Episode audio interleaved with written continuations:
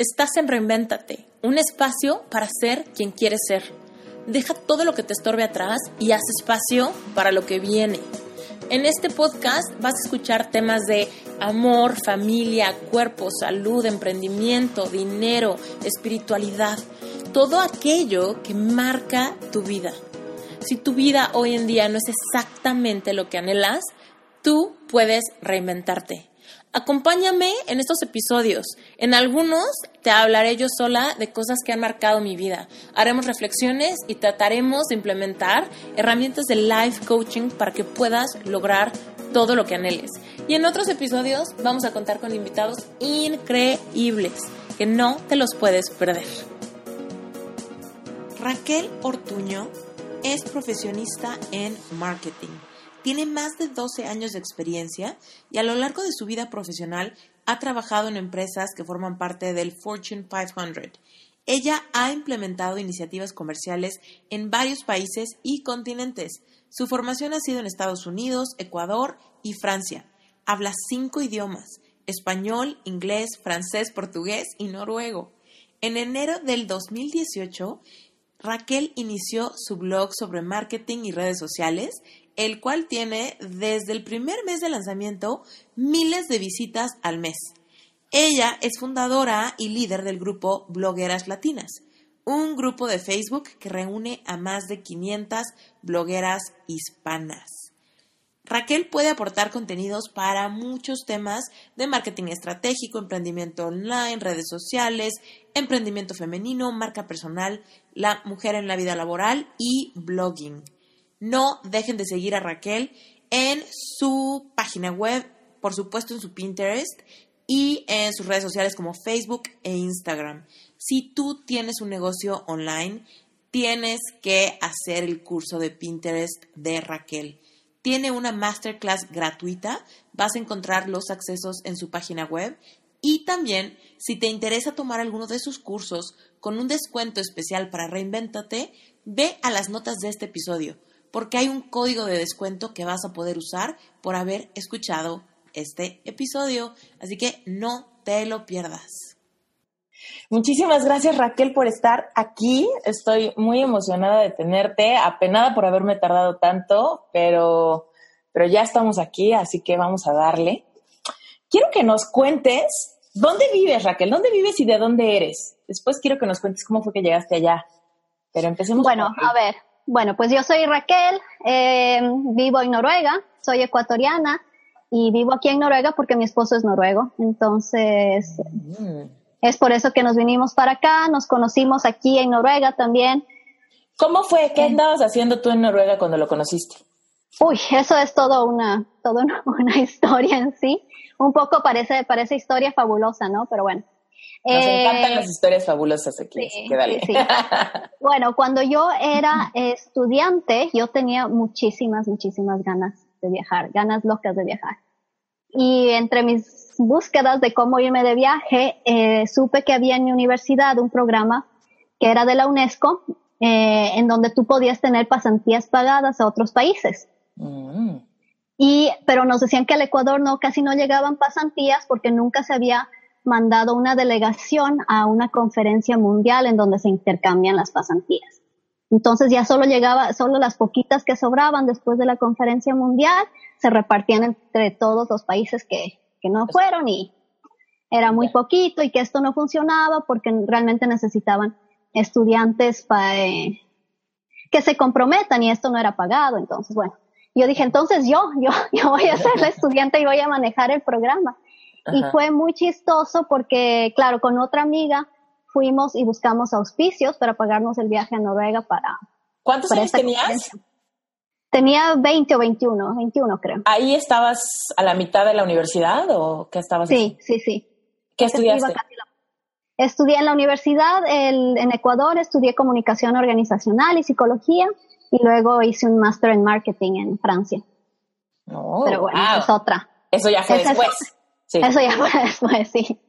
Entonces, bueno, pues eh, fuimos a, buscar, a conseguir auspicios, así, y la verdad fue milagroso porque nos lo dieron muy, muy fácil, ¿no? O sea, eran coincidencias que pasaban. Ahora yo pienso tal vez fue un poco el destino porque Mm. Eh, porque claro, imagínate, yo fui a la oficina de KLM y a dejar una carta a ver si que me daban la, eh, el auspicio y ahí una secretaria me dijo como que ya, ya déjela por ahí, voy a ver, no sé qué. Y justo estaba pasando una señora y me dijo, y, y, me dijo, ¿qué necesitas? Y le dije, no, que yo quiero ver un auspicio. Me dice, ah, bueno, esta carta entonces para mí. ¿Auspicio? ¿Auspicio qué significa? ¿Beca? ¿Préstamo? Un sponsorship. Un ah, sponsorship. Sí, un apoyo, apoyo económico para... Sí, un apoyo, claro, yo les pedía que me den los pasajes a Noruega. Mm, y, y claro, y bueno, KLM nos dio los pasajes, luego otras empresas nos apoyaron para los eh, hoteles y bueno, pues viajamos ahí la delegación ecuatoriana, que era mi amiga y, y yo, y ahí conocí a mi esposo, entonces. Oye, pero a ver, ya llegaste a Noruega, ¿cómo conociste a tu esposo? ¿Qué, o sea, ¿qué tan largo era tu viaje o cómo, se dio ese? Bueno, desde Quito, desde Quito llegas, era, era solo una semana, ¿no? Desde Quito. ¿En una semana conociste a tu esposo?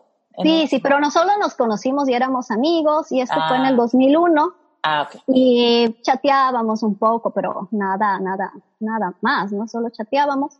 Y fue en el 2004, él fue a hacer un viaje alrededor del mundo y se pasó por el Ecuador, estuvo ahí tres semanas y ahí nos hicimos novios. Oye, qué padre, alrededor, un viaje alrededor del mundo, o sea, tu esposo también súper viajero de corazón. Sí, sí, sí, todos los que estaban en esta asociación de estudiantes creo ah. que eran los, era el tipo de gente mm. que quiere estar de viaje y todo eso. y, y, sí, luego entonces él fue a hacer este viaje alrededor del mundo y ahí, bueno, dijimos que nos hacemos novios eh, no tenía sentido porque decíamos, pero ya nos vamos a separar en tres semanas, pero dijimos, bueno, pues, vamos a vivir el presente. Ah, muy bien, bien, Y ahora, ya, y ahora ya vamos como 12 años de casados, más, más, claro, 13 casi. Em, y, y, bueno, fue, fue eso, entonces luego él ya se regresó a su país, pero luego le salió un trabajo en Bruselas y a mí me salió para hacer mi máster en Lille, que es en la frontera con Bélgica y allá nos podíamos ver todos los fines de semana y luego yo conseguí una pasantía, no sé si sabía pasantía en México. Sí, sí, sí, como un internship, ¿no? Sí, como... un internship, sí, un internship en... Aquí se llaman prácticas, son como prácticas, hacer tus prácticas profesionales. Entonces, eh, bueno, pues luego conseguí las prácticas también en Bruselas y y ya después eh, estuvimos eh, juntos ahí en Bélgica y ya nos... Eh, Oye, quiero, hacer una pausa aquí porque dices muy fácil el tema de conseguí la pasantía y conseguí la maestría y conseguí la otra cosa y me mudé aquí, me mudé allá. Pues esas cosas no son así de sencillas. No, no, no, no. No, no, no, no, para nada, para nada, no, no, no. Eh, ¿Qué ¿Cuál crees tú que haya sido como el ingrediente principal que te haya hecho ser resiliente y hacer todo lo que tienes que hacer para mudarte, para estar, para mudar, para entrar, para aplicar, para todas esas pues, cosas que se tienen que hacer.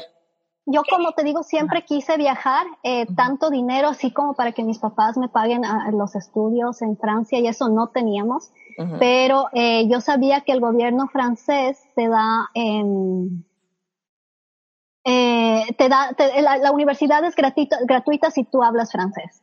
Sí, entonces... ¿Y tú hablas francés? Ah. Sí, o sea, me puse a estudiar como loca, obviamente no es tan fácil, estudié más de dos años hasta tener un nivel alto de francés que me permitió pasar las entrevistas que me hicieron y, mm, y, todo esto. Entonces no es así de, no es así fácil, ¿no? No es que fui un no. No, y para ingresar a la universidad, bueno, era un drama que me mandaban a hacer un papel tras otro. O sea, en Francia son así, ¿no? Te piden un millón de cosas y después cuando ya terminas eso se les ocurre otra cosa. Mm. Entonces, así fácil, ¿no? No. Y luego las pasantías en Bélgica, ¿no? Iba caminando yo por toda Bruselas preguntando quién quería quién, quién me daba una pasantía, ¿no? Por, o sea, literal, ¿no? Así iba, de, entraba a las empresas y quería hablar y... ¿Las pasantías son gratis o te pagan? A ver, la que yo conseguí me pagaron. También fue eso, fue suerte porque claro, algunas me querían dar y no me querían pagar. Y eso era muy duro para mí porque no tenía, no tenía dinero como para estar viviendo en Bélgica sin, sin que me paguen, ¿no? Siendo, trabajando gratis. Pero entre las miles que visité, bueno, no miles, ¿no? Pero entre las, tantas que visité conseguí una, una pagada, ¿no? Sí. Oye, pero a ver, ¿tú crees que eso es suerte? ¿O tú crees que fue resultado de tu determinación y tu resiliencia a A ver, es que todo, yo creo que todos tenemos suerte, pero tenemos que poner un poquito de parte, ¿no? O sea, mucha, y mucha gente me ha dicho, ay, qué suerte tienes que has viajado mucho, por ejemplo, ¿no? Pero, o sea, es que, es que no es que me he ganado un viaje, ¿no? Sino que he ido y he visto. O sea, antes de estudiar en Francia me pasé por todas las embajadas que había en Quito preguntando si hay algún programa, o sea, informándome. Mm. Apliqué muchísimo.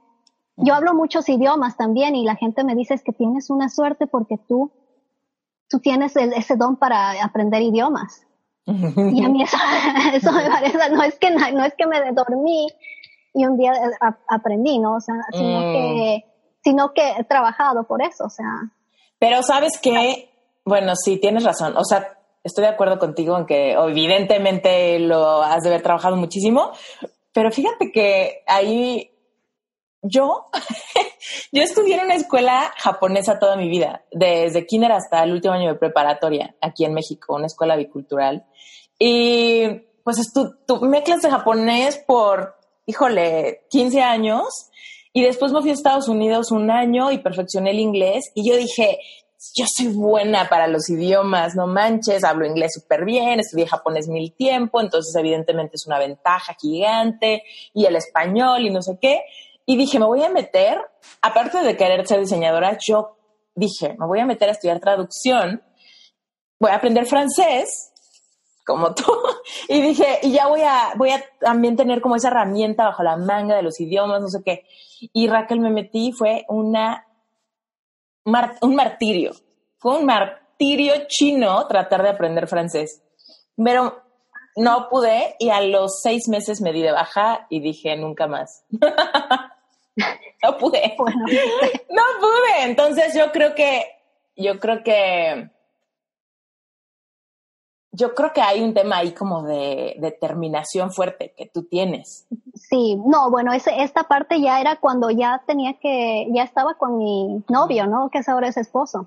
Ah, es que el amor es tenía que, yo también tenía que entrar a Francia, ¿no? Y era, y era la Universidad de Lille, que es la de la frontera, porque podía irme al sur de Francia y ahí se me quedaba lejísimo. Entonces, bueno, eso oh. tenía que salir también como, como sea, ¿no? O sea, y había veces en que parecía que no iba a salir.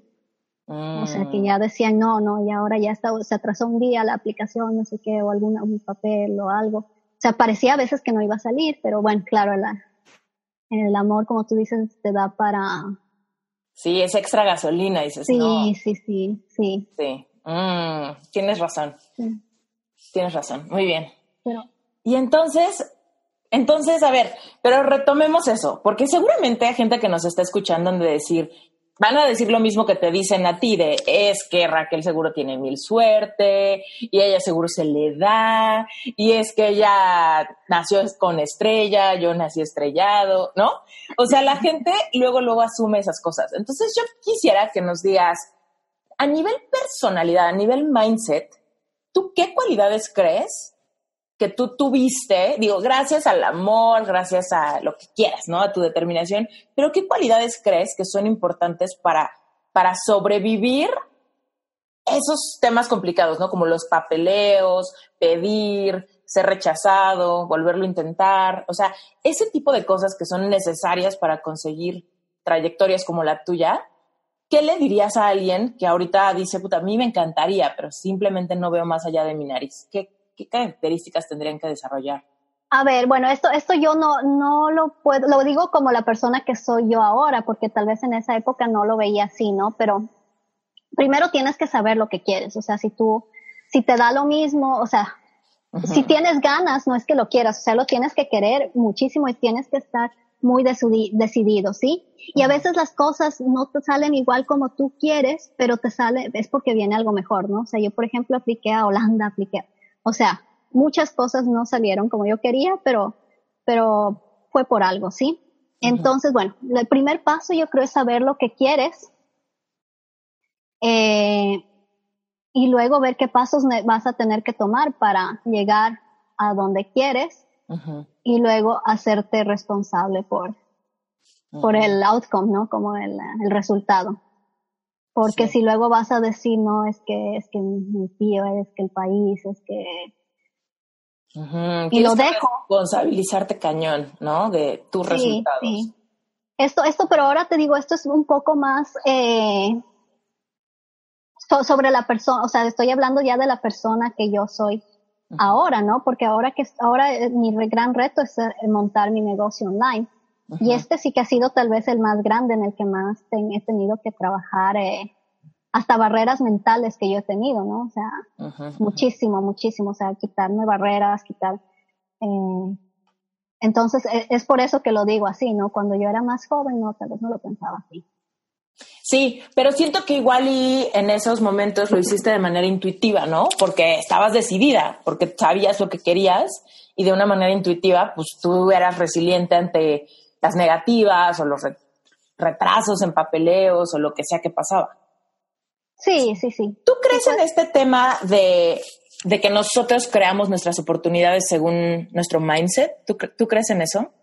Ay, definitivamente, sí. Pero yo, o sea, yo pienso que que uno tiene, que tú no le puedes mentir a Dios, no puedes mentir y decir, decir, bueno, yo quiero ser em, gerente general de, de Coca-Cola, no sé, y, si en verdad no quieres, ¿sí? sí. No, no puedes, o sea, siempre, si Dios va a saber lo que tú quieres y tienes que ser claro en eso, porque cuando ya te pones con claridad en lo que tú realmente quieras, eh, ahí empiezan a pasar cosas, ¿sí? Y que, y que no digo que sea fácil, o sea, yo eh, bueno, o sea, e, el, camino que me ha llevado hasta poder yo emprender mi negocio online también es medio de fábulas y tal vez alguna gente diga, wow, esta, esta sí que tiene suerte y, pero, pero no están viendo como que la puntita del iceberg ahí, ¿no? Porque no están viendo todo el trabajo debajo, ¿sí? Entonces, eh, claro. yo creo que nuestro mindset sí, eh, claro, influye definitivamente, ¿no? Porque si, si tú dices, ah, no, bueno, pues muy difícil, mejor no lo hago. Sí, totalmente. Bueno, ok, y entonces, ¿qué pasó después? Cuando después ya te dijeron que sí, te quedaste, ¿dónde te casaste? ¿Cómo estuvo ese asunto? A ver, bueno, pues ya nos casamos en Ecuador y mi, mi, mi intención era que nos quedemos en Ecuador porque yo ya había vivido, o sea, viví en Brasil un tiempo, había vivido en... Eh, en Estados Unidos y estuve en este tiempo en Francia y Bélgica, entonces yo ya tenía muchas ganas de regresar al Ecuador. Y bueno, mi esposo dijo, bueno, pues vamos a intentar, él no sabía español, entonces eh, fue muy difícil para él conseguir trabajo, yo conseguí uno más o menos, pero no nos daba. Perdón, me No nos daba. El, eh, uy, el dinero como para para vivir, ¿no? Entonces, eh, fue ahí que decidimos ya venirnos a Noruega. Y, y, claro, aquí en Noruega, obviamente, ah, eso es otra cosa que la gente dice fue muy, pues muy fácil, porque yo aquí en Noruega he tenido muy buenos trabajos. Y la gente muchas veces dice, ah, pero bueno, a cualquiera, si es que vives en Noruega, pues así cualquiera. Pero realmente ser migrante no es, eh, no es súper fácil, ¿no? O sea, yo es lo que te iba a decir, culturalmente, ¿cuáles han sido los retos? O sea, en cuanto a, pues no sé, en cuanto a la cultura, en cuanto a la el lenguaje corporal, en cuanto al sentido del humor, todo eso, ¿cómo, ¿cómo te fue? Digo, es que has viajado tanto y estuviste en tantos lados que pues tuviste mucha práctica de otras culturas, ¿no? Sí, puede ser un poco, pero igual me venía de, shock porque, bueno, yo venía de toda esta experiencia que te digo que tenía, que había estado en esta asociación con estudiantes, yo luego seguía trabajando, o sea, estuve como dos años recibiendo estudiantes y teniendo relación con esta, con estudiantes extranjeros y era gente que muy, muy abierta, que, que su vida era viajar, por eso estaban en eso, ¿no? Y muy abierta a otras culturas. Eh, pero cuando yo vine a Noruega, la gente normal no era así, ¿no? Entonces fue un poco el shock porque no eran que, ay, bueno, extranjero, venga para acá, venga para acá. No eran para nada así. Yo no hablaba noruego. Eh, durante un tiempo a veces la gente me habló en inglés, creo que las dos primeras semanas y después pasaron a noruego, así que ahí Después les dio flojera o qué? Dijeron a ella. ahí que hay que, que se las vea, entonces bueno, aprender el idioma que fue también una, eh, o sea, aprender eso fue muy, muy duro, no porque el idioma sea duro de aprender, porque la estructura es muy fácil, pero porque tenía poco tiempo para aprenderlo, ¿no? Entonces, eh, casi con mi esposo empezamos a hablar solo en noruego, Y, imagínate, estás solo en un país y, hablas con la única persona que conoces, hablas en noruego. O sea, ¿Y eso fue tu idea? ¿Eso fue tu idea? Esa era mi idea, sí, claro, y no le permitía que me hablara español. Es que eres dura también, ¿no? Eres tu propia maestra dura. Sí, luego me ponía post-its en todos, eh, estos post-it notes, ¿no? Con todas, con las palabras, con cinco palabras por todo lado, o sea, leía solo en, en noruego, veía tele solo en noruego, eh, mm. hasta que así aprendí, ¿no? O sea, no es como te idiomas hablas? Eh, hablo inglés, hablo francés, hablo español, noruego y portugués. Más o menos portugués, ¿no? Porque estuve viviendo en Brasil. Y eso, pues, eh, ya me olvidé que te estaba diciendo. Ah, ¿cómo fue lo de Noruega? Sí. Sí, entonces fue, yo creo que fue que, lo, que en Noruega también tenían un poco de escepticismo hacia el nivel de académico en Latinoamérica, ¿no? Entonces, por suerte tenía esta, por suerte me había graduado en el colegio en Estados Unidos, me ayudaba bastante porque también piensan que no sabemos inglés, que los latinos pensaban eso.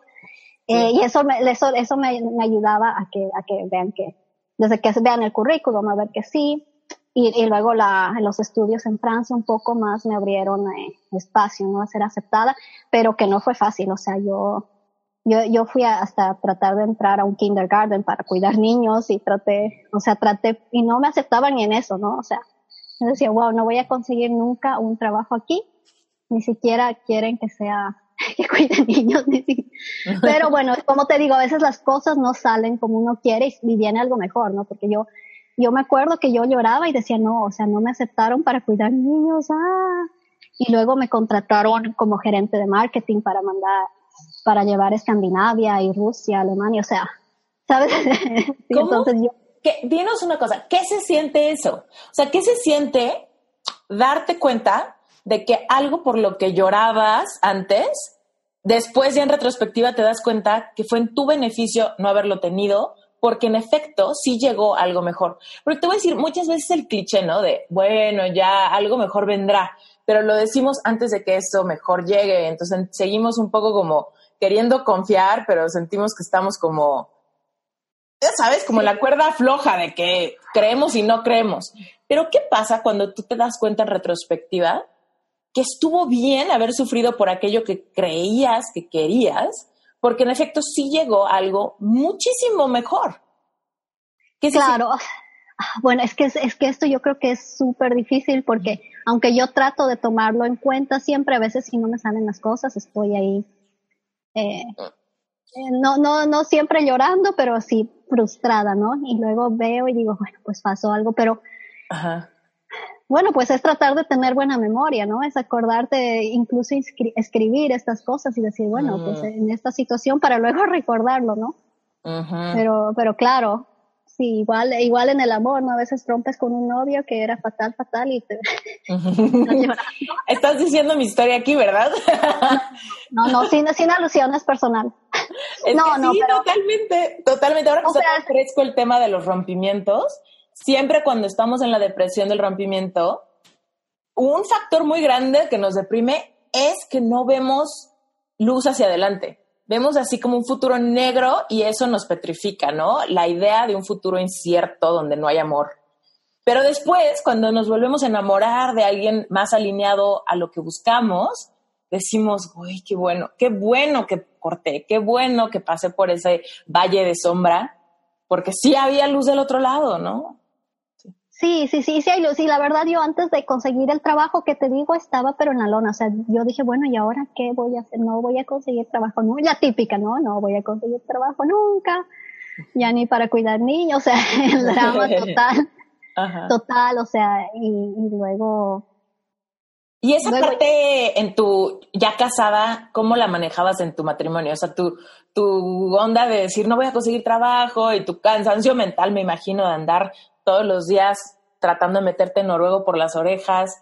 ¿Eso fue difícil o no fue difícil con tu esposo? No, súper difícil. O sea, con, bueno, él fue bastante paciente, yo creo, ¿no? Porque aparte el clima es horrible y bueno, hasta ahora yo me quejo. entonces, ya lleva escuchando, ya voy casi 12 años aquí. Eh, el clima, lo del clima, lo del clima. Ah, es que eh, imagínate, estabas en el Ecuador, o sea. Y después sí. Entonces, no, no, pues sigue siendo duro, o sea, hasta ahora es duro lo del clima. En esa época yo creo que, bueno, él debe haber tenido mucha paciencia y entendimiento, gracias a Dios, de que, ¿no? Y miedo, me imagino él también, ¿no? Porque de que en verdad no salgan las cosas bien. Pero... Oye, bueno, a ver, cuéntanos, ¿te dieron este trabajo de gerente de marketing? ¿Gerente? Okay. Sí, sí, bueno, era, creo que al principio era brand manager y luego era como eh, marketing manager. Sí, era para una empresa española de vinos. Mm. Así que yo llevaba, eh, ya te digo, estos mercados de Rusia, de Alemania, de Escandinavia. Sí, era, era muy, muy chévere. Sí, era muy chévere porque las cosas de vino eran muy, eh, había mucha actividad con la prensa, había mucha actividad en puntos de venta y como llevas diferentes mercados, es cada mercado tiene su legislación, ¿no? Con esto de los de alcohol es, es muy diferente en cada mercado, entonces. Eran actividades variadas, eran muchos viajes que antes yo cuando no tenía hijos era me encantaba, pero ya cuando tienes hijos ya sí. ya no, ya no ya no funciona bien. sí. Y entonces, ¿cuántos años duraste en esa chamba? En esta duré, puede haber sido unos cinco años, tal vez, no me equivoco, cuatro o cinco. Y luego, claro, yo ya tenía mi hija chiquita y, bueno, pues conseguí por... Ahora también van a pensar que es súper fácil, ¿no? Pero igual apliqué a muchos trabajos y eventualmente me, me contrataron para una empresa muy grande, una empresa de Fortune 500 y, y ahí llevaba las operaciones eh, de, la parte de service, de servicios y las iniciativas comerciales de la parte de servicios que se implementaban en todo el mundo, ¿no? Ok. Eso no lo, no lo dijiste suficientemente fuerte, pero fue una empresa de Fortune 500, o sea, una muy buena empresa. Quiero que la audiencia escuche bien, porque eso ya, ya voy a Sí. Sí, bueno, esto fue muy, muy chévere. Entonces ya, no sé si lo repito, entonces era una, es una empresa muy grande, es una empresa Emerson, si no sé si es que la, la conocen en México, pero claro, está en México. Eh, y bueno, ahí llevaba las, eh, las operaciones de, de servicios y toda la parte comercial de servicios, las iniciativas que se iban a implementar en las diferentes regiones, ¿no? padrísimo. Ok, ¿y luego qué pasó? Ya quiero llegar a la parte de tu independencia laboral. sí. Bueno, yo la verdad, o sea, estaba, estaba muy agradecida por mi trabajo. Em, eh, hace cuatro años más o menos, eh, cuatro años y medio, bueno, yo estaba de permiso de maternidad con mi segunda hija y ahí cayó muchísimo el precio del petróleo. Esta empresa daba servicios petroleros, ¿no? O da todavía servicios petroleros. Y cayó muchísimo el precio de petróleo, empezaron a despedir a muchísima gente en todas las empresas de servicios petroleros, que aquí en, en esta parte de Noruega es muy, muy fuerte, no es como decir Houston, eh, no es como un Houston en Noruega, es muy fuerte, la gente, mucha gente trabaja en petróleo. Entonces, bueno, era una, eh, fue, bajaron los precios de las casas, de todo aquí, y yo dije, bueno, pues me pongo pilas y contrato un eh, seguro de desempleo, por si acaso. Está padrísimo que exista eso de seguro de desempleo. Aquí en México, que yo sepa, no existe eso. Sabes que fue un producto que lo sacaron, yo creo, por, eh, por la crisis que hubo, ¿no? Entonces empezaron a, a, a, ofertarlo y había más ofertas y eso aquí.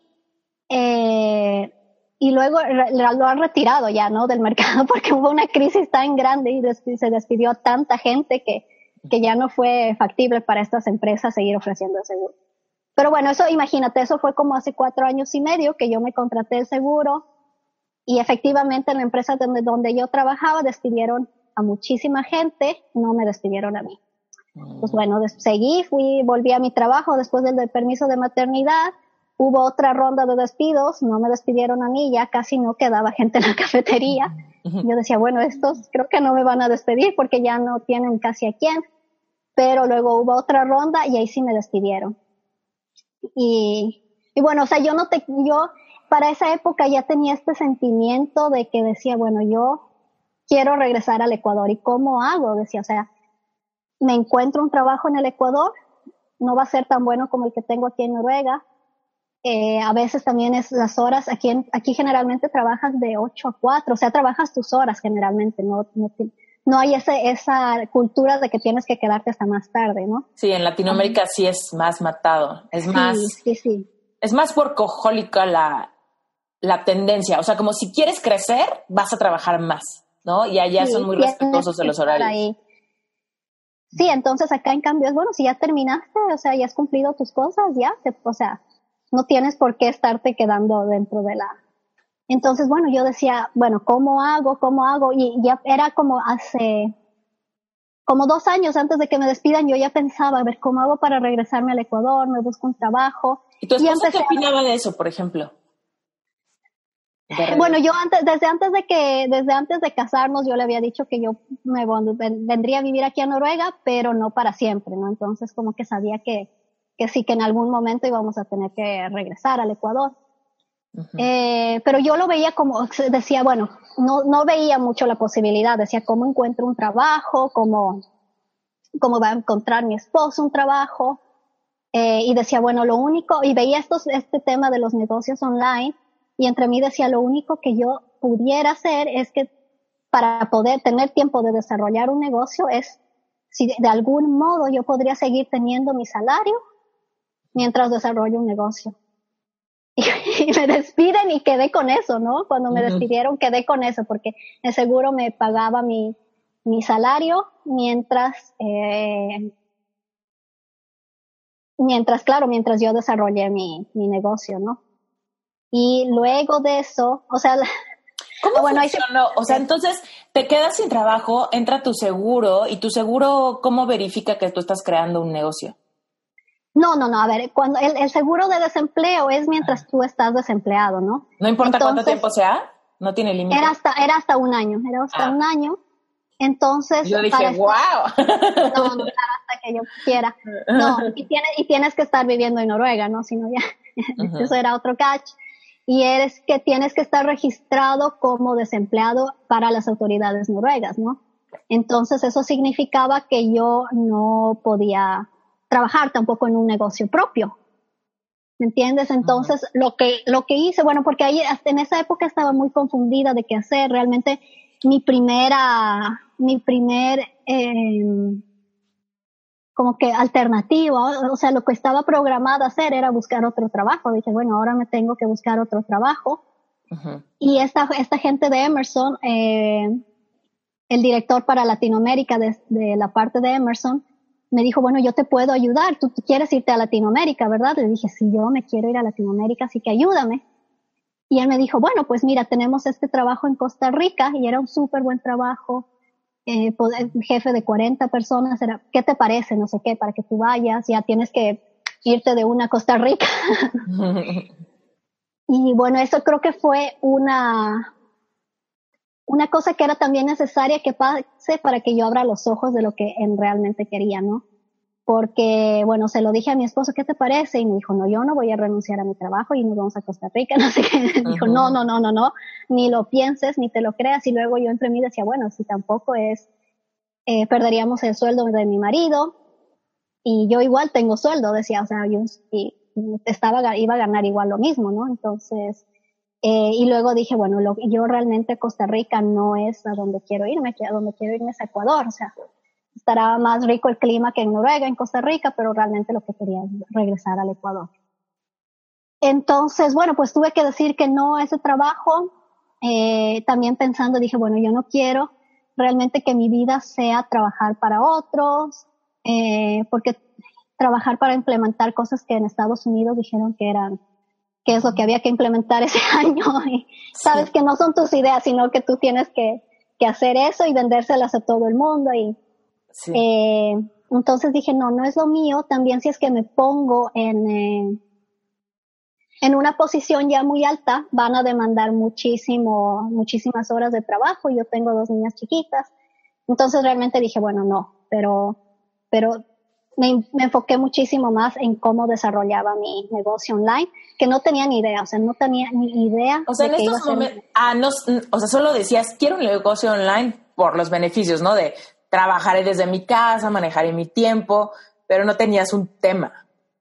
No tenía un tema y yo pensaba que pensaba que tenía que ser algo como que de los pasatiempos que tengo, ¿no? Porque es lo típico de que te aconsejan, o sea. ¿Cuáles son tus pasatiempos?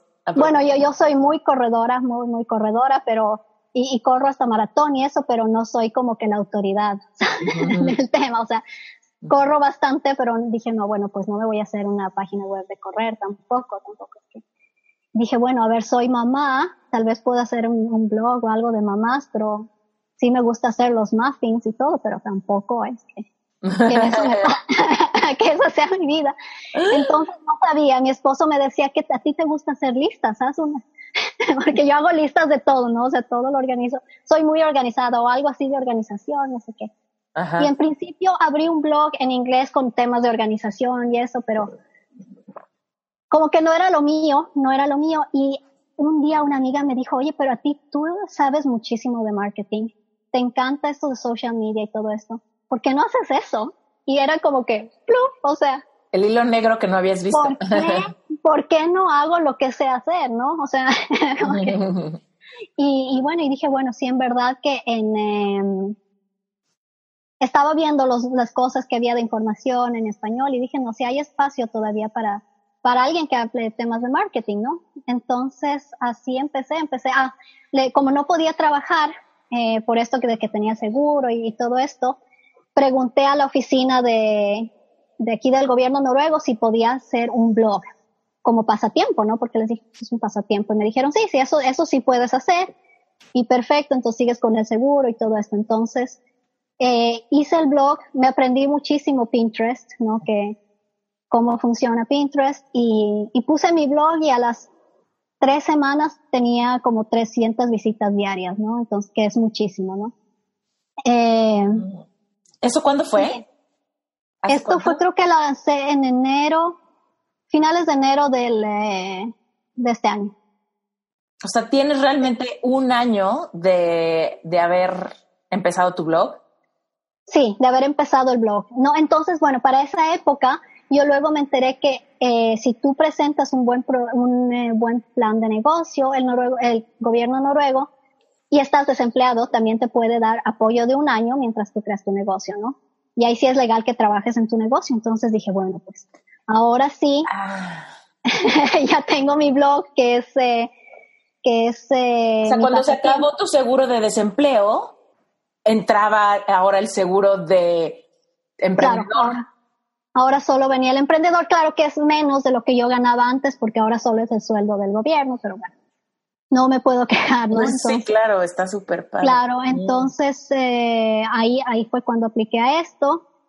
Y la verdad, los primeros, como unos tres meses sí me, me tardé en, en, todo esto de, eh, de hacer el plan de negocio y presentar la propuesta al gobierno noruego, ¿no? Entonces ya desde junio me dijeron, sí, ya puedes, uh, ya está aceptado tu proyecto y es desde junio, desde que ya empiezo como, como negocio, ¿no? Mm. Desde junio de este año, ya de que me aceptaron y, ya. Ok. Bueno, entonces cuéntanos de tu blog. ¿Cómo, ¿Cómo lo empezaste a monetizar? ¿Empezaste a tener 300 visitas al día por Pinterest? ¿Qué, qué pasaba ahí? O sea, en tu proceso de hacerlo negocio, ¿qué pensabas? ¿Qué, ¿Qué significan estas visitas? ¿Cómo las convierto en clientes? ¿Qué les ofrezco? Bueno, a ver, a ver, ahí sí creo que fue una ventaja saber de marketing, entender lo que son los embudos de ventas. Eh, como te digo, fue un reto porque parece que, parece que no fuera reto, pero yo lo que te decía que era más mental mis, mis retos porque a mí me daba muchísima vergüenza aparecer como una bloguera. Decía, ay, no, qué vergüenza, voy a hacer tal vez un muñequito avatar para que nadie sepa que soy yo. Y no, o sea, tonterías, ¿no? Que ¿Cuál, ¿cuál, era la, raíz de, ese miedo? O sea, en cuanto a que lo viera quién. no sé, o sea, yo pienso que tal vez la gente, no amigos, sino conocidos, decía, bueno, ¿qué van a decir? ¿Qué van a pensar? Van a decir que me creo tal y cual. Esto, eso que estás diciendo es oro molido, porque estoy segura que mucha gente que nos está escuchando batalla con eso. De, tengo esta profesión, estudié esta carrera, tengo este trabajo, no me apasiona, no me gusta, quisiera cambiar, pero me aterra lo que la gente va a pensar de mi transición, ¿no? Me aterra que piensen que es una buena decisión, que estoy loco, que estoy loca, que, que estoy tirando mi carrera por la borda o que ya me sentí bloguera o que ya me sentí, ¿qué? ¿No? O sea, pero generalmente eso es un miedo muy cañón. Incluso yo también lo sentí ah, de decir, estudié diseño gráfico, tengo un despacho de diseño, toda la gente que me rodea está en su zona de confort en cuanto a cómo, en cuanto a dónde estoy, ¿no? O sea, como que tenemos varias cajas de confort, la nuestra propia y en dónde nos gusta ver a la gente que nos rodea, ¿no? Es como, me gusta que mi mamá sea mamá, me gusta que, no sé, mi hermano sea profesionista, chalala. Me gusta que, no sé, que mi amiga sea diseñadora y tenga un despacho. Pero cuando de repente alguien se sale del guacal, ¿no? Así de, quiero ser coach y nadie sabe bien qué es coach, se les hace rarísimo, esta qué onda, ya se volvió doctora corazón, ¿qué le pasa? ¿No? Eso de repente nos aterra, así de, van a decir que ya me creí que, van a decir que me volví loca, o van a decir que soy un fraude, que yo no estoy preparada para esto. Sí, es exactamente mis miedos esto, ¿no? Entonces, y, la verdad es que sí son ciertos porque la mucha gente me creyó loca, hasta ahora me creen un poco loca, ¿no? O sea, dicen, están como que, casi es como que esperan, bueno, ya, eh, ya mismo te va mal, así, no sé, como que. Sí, quiero ver, quiero ver en qué momento la gravedad hace su efecto y caes como, como piedra. claro, era, o sea, cuando les decía a algunas personas, si yo voy a sacar un, o les decía, ya voy a regresar al Ecuador, y, me decían, ¿y qué vas a hacer para vivir? Les decía, voy a poner un negocio online. Y me veían con cara de que, ajá, sí. y después de cuatro meses, oye, ya, ya, ya buscaste trabajo. Y tú te dije que no estaba buscando. No, estoy, y bueno, yo no, que yo que estoy haciendo, que tengo un negocio online y no hasta, ah, bueno, mucha gente hasta ahora, ya te digo, ¿no? Es como que sí, sí, sí, ya bonita, sí, sí, sí, le va a ir bien, pero... ¿Cómo le, hiciste, ¿Cómo le hiciste para empezar a superar esas barreras mentales de que te importara, de que te importaran esas decisiones, pero no dejar que te detuvieran? Bueno, esto fue muy fácil. Dije, o sea, si es que yo no hago esto, ¿cuál es la alternativa? es o quedarme aquí en Noruega y buscar un, un, trabajo que yo estoy realmente, que me quiero, o sea, mi, deseo era irme al Ecuador o buscar un trabajo en el Ecuador y arriesgarme a que me paguen menos y tenga que trabajar las horas fuera de la casa. Entonces dije, ¿cuál es la alternativa? Y dije, bueno, ahora si es que, si es que escojo la otra alternativa, eh, es mi, es mi problema, pero si es que quiero tener la vida que quiero, entonces tengo que hacer lo que tengo que hacer. Y eso fue, o sea, eso fue. Entonces, eh, eso es lo que me ha tocado hacer, ¿no? O sea, dije, no, ahora sí me pongo la valentía y doy la cara y digo que tengo un blog y, ya. Y esta parte del, del, embustero también, o sea, que uno piensa, van a decir que soy un fraude, decía, pero si yo no he sido asesora de la Coca-Cola. O sea, me ponía a compararme, ¿no? Con los, con, con los mega gurús del marketing, ¿no? Yo no tengo un bestseller, decía, yo no he escrito el bestseller, no, no le he asesorado, ya te digo, la Coca-Cola, no he, no he aparecido en, el Time Magazine. Sí, tú querías, tú querías ser, así, ¿no? Y decía, bueno. Tú querías ser Seth Godin eh, combinado con Gary Vaynerchuk para poder este, emprender como... Luego, luego dije, no, pues no, si esta gente, si fuera esa gente estaría asesorando a la Coca-Cola o estaría promocionando mi bestseller. No, yo soy yo, yo tengo estos años de experiencia y, y, y es un ejercicio que yo creo que mucha gente puede hacer para desenmascarar, o sea, para no sentirse embustero, ¿no? Anoté todas las cosas que yo, todos los logros profesionales que yo había tenido. Eh, y por qué me diferenciaba también de, de la competencia, ¿no? Porque también me, me, me, comparaba así, como te digo, con Seth Golding y también con la, con la influencer que tiene 500 mil eh, seguidores en Instagram. Siempre, Entonces, pero buscaba buscaba por dónde yo estaba mal y decía, ¿y ahora yo cómo voy a dar eh, consejos de, de, social media o de redes sociales si yo no tengo 500 mil seguidores? Y luego me di cuenta, dije, a ver, yo soy una profesional certificada en redes sociales, o sea, e, y, y, y, muchas veces los consejos que te puede dar un influencer sí pueden estar bien, pero sí necesitas este background, ¿no? De marketing, porque muchas cosas, o sea, no, no todos los trucos le funcionan a todo el mundo, ¿no? La gente tiene que eh, crear, crear, su estrategia basada en su negocio. Entonces, eso, eso ya te digo, me ayudó muchísimo. Eh, listar todos mis eh, logros profesionales, mis eh, credenciales académicas, y luego ver a la competencia y decir, bueno, entonces ellos tienen tal y tal cosa, pero yo en qué, en qué, en qué forma soy mejor. Y ahí me fui dando cuenta, sí, hay cosas que, que tal vez ellos tienen de bueno y, y, y, y hay otras que yo tengo de bueno. Y esto me ayudó muchísimo, ¿no? A pasarme esto de, de no sentirme la, la embustera, porque todos estos miedos que tú nombras, igualitos, igualitos me pasaban. Son, son muy comunes, pero siempre que nos, cuando lo estamos viviendo, pensamos que somos los únicos, ¿no? Es como, en realidad es normal que cuando tú estás pasando una transición donde te estás saliendo de tu zona de confort, que ojo, o sea, me gusta mucho explicar que la zona de confort no necesariamente es cómoda, más bien es conocida, ¿no? Estás acostumbrado, a pesar de que no te guste tanto, o no te apasione tanto, o no te dé los resultados, o el dinero, o la satisfacción personal que quisieras, pero como ya estás ahí, es más cómodo quedarte a pesar de que no sea lo ideal. Cuando estás saliendo de esa zona conocida, la zona de confort es la zona conocida, a fuerza vas a pasar por todos esos miedos de seré suficiente, será lo correcto, qué van a pensar los demás, qué tal que no me sale, y ahí viene el miedo al fracaso, luego el miedo al triunfo, que todavía es más rudo y más extraño, ¿no?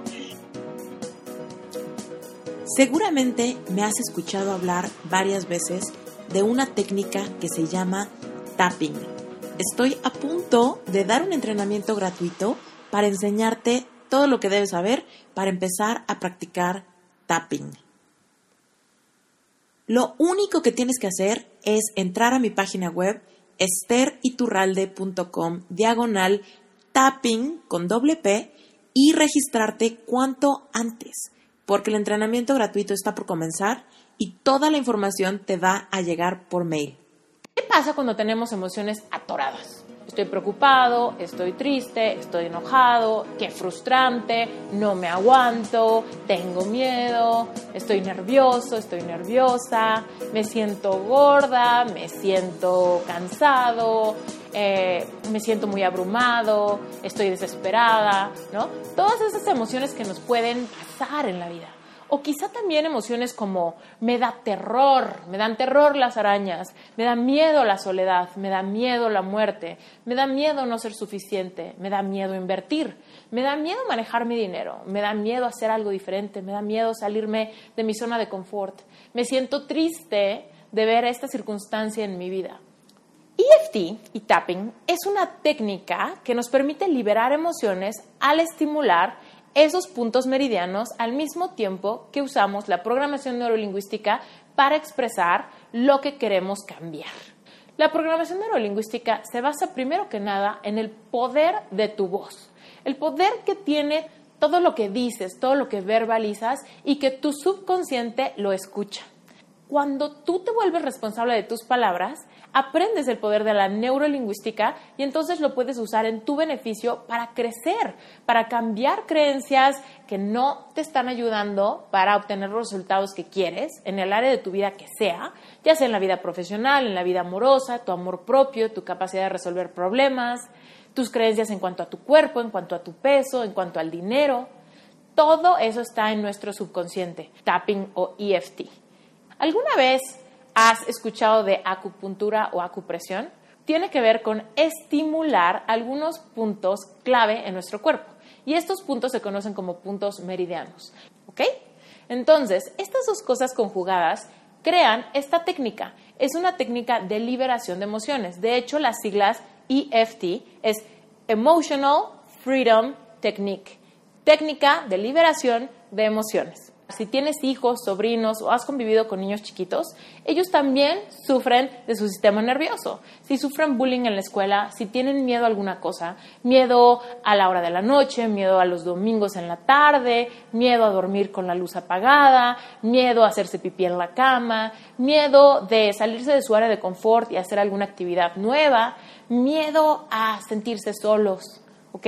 Todo eso puede pasarle a niños chiquitos y es lo mismo. También tienen un sistema nervioso, también tienen sus puntos meridianos y también tienen muchas emociones y sentimientos que muchas veces no saben cómo expresar.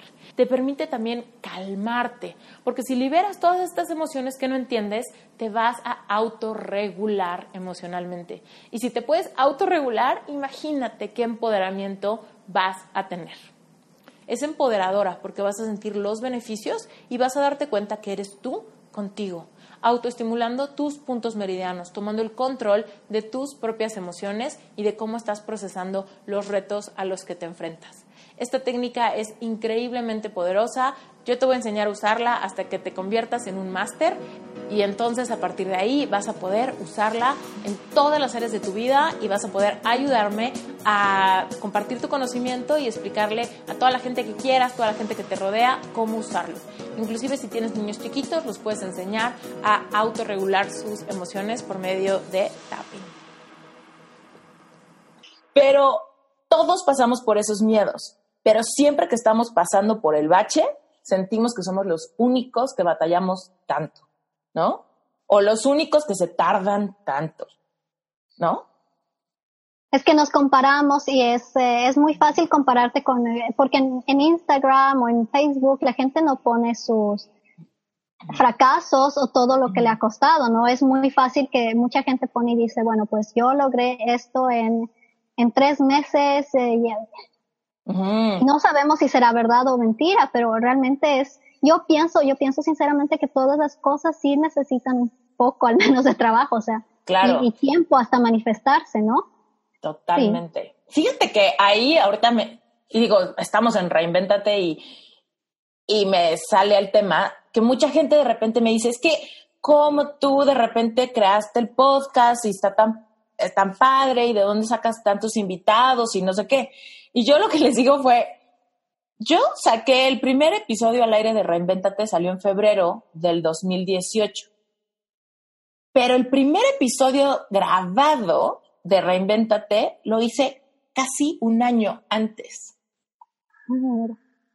¿No? Y era como, a ver, o sea, yo grabé episodios yo sola eh, de Reinventate un año antes. Ni siquiera sabía cómo se iba a llamar el podcast y ya estaba grabando un episodio en mi celular para escucharlo después y ver cómo se escuchaba, ¿no? O sea, antes ni siquiera de que tuviera nombre, antes de que siquiera supiera cómo le iba a hacer para que saliera en Spotify o iTunes y esas cosas, como que antes de saber esas cosas. Y era porque, a ver, ese sueño se gestó como por un año y medio antes de que yo le diera publish yo, ya a la plataforma donde yo sabía que ya se iba a direccionar, antes de que tuviera logo, antes de que tuviera cortinilla, antes de que, ¿no? Y mandaba millones de mails a gente que nunca me contestó porque no tenía nada que enseñar. O sea, sí se ha vuelto más fácil porque, pues gracias a Dios, tengo invitados como tú que tienen historias padrísimas, que ayudan a que genere una reputación de calidad el podcast, ¿no? Para futuros invitados. Pero cuando no tenían nada, era como, no he tenido ningún invitado, pero ¿quieres ser el primer invitado? ¿No?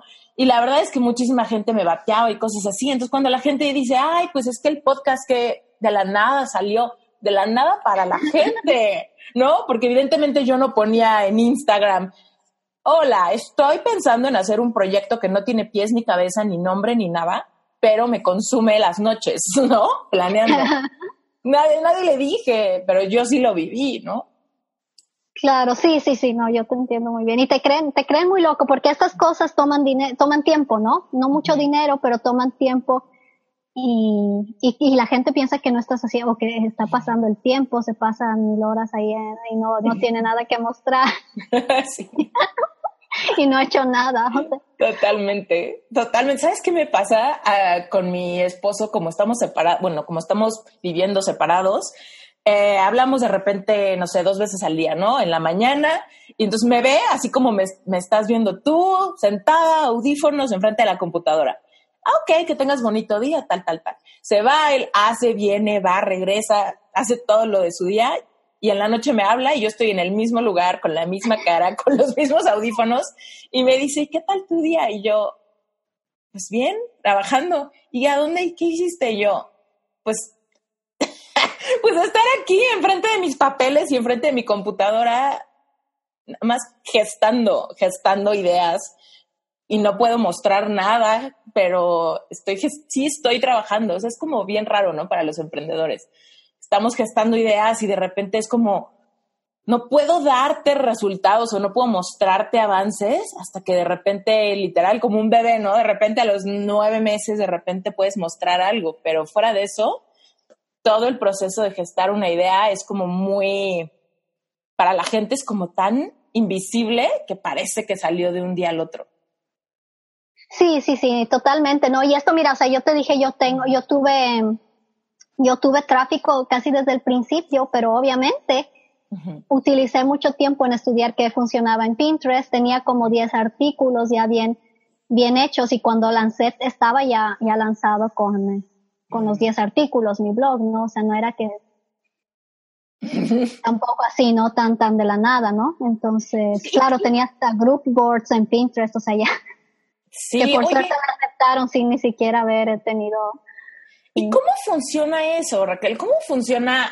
Ok, ya te visita gente en tu blog. ¿Qué significa eso? O sea, evidentemente la satisfacción primero de que alguien está viéndote, ¿no? Así como, ah, alguien ve mi trabajo. Pero luego eso, ¿cómo se convierte? O sea, ¿en qué momento un blog de verdad es un negocio? Y se- Bueno, seguramente a todo el mundo le causa, tiene este enigma, ¿no? De, sí, los blogueros hacen dinero porque viralizan su trabajo. Ajá, pero ¿y ¿en qué momento está la monetización de eso?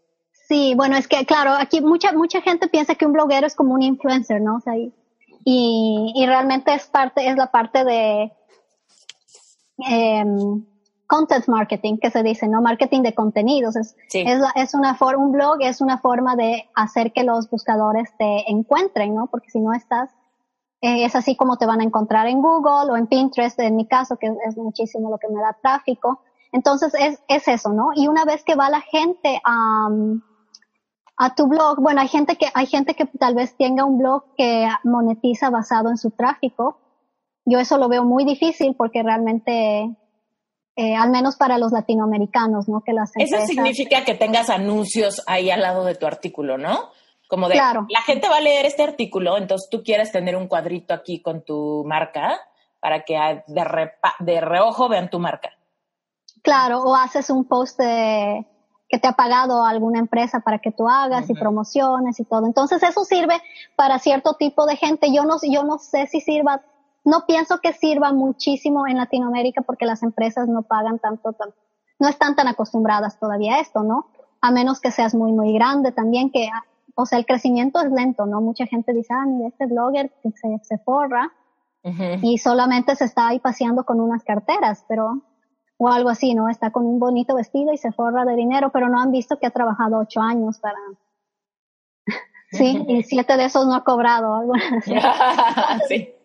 Entonces es, es esto, ¿no? De la parte de atrás. eh, y, pero bueno, en mi, en mi caso, y lo que yo pienso es mucho más eh, un plan de negocio mucho más factible que, eh, que, que, que monetizar tu, tu blog de, por el tráfico es luego crear productos, ¿no? Entonces, eso es lo que, lo que yo quería hacer. Cursos. Al principio, sí. Bueno, yo me he centrado especialmente ahora en cursos porque son, en un momento se vuelve un- eh, una especie de ingreso pasivo, ¿no? Entonces, yo ahora estoy teniendo el apoyo, te digo, la subvención del gobierno noruego. Entonces, quiero utilizar este tiempo para crear cosas que en el futuro me den ingresos y luego tal vez enfocarme también en servicios, ¿no? Eh, pero claro, esto es, eh, eso es lo que haces, ¿no? Entonces, en un principio, no, durante algún tiempo tal vez no vas a ganar nada. Mucha gente ni siquiera tiene tráfico, creo, hasta que se, al principio, ¿no? Sí.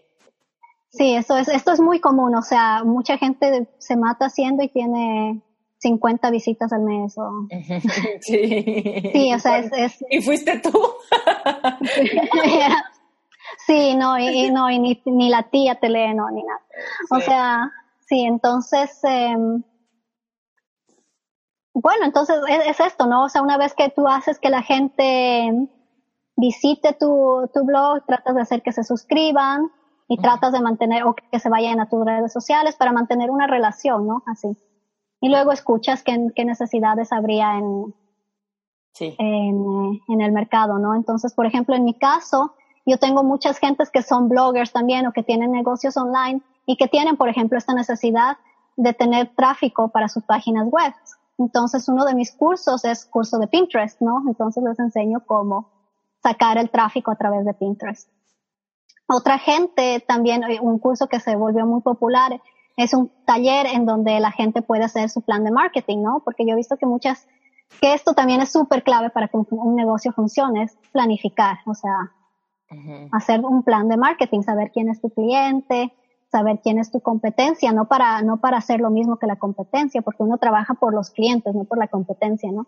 Pero es importante saberlo, eh, y luego planificar en calendario, que, ¿me entiendes? O sea, las promociones que voy a hacer por Navidad, que voy a hacer por Black Friday, que voy a hacer por Año Nuevo, que voy a... Sí, entonces este es el taller de marketing que tengo, que es otro curso. Ah, tengo un curso para hacer cursos, ¿no? Porque ahora tengo una escuela online. Yo muchísimos cursos. sí. Entonces, bueno, te que enseño cómo hacer los cursos.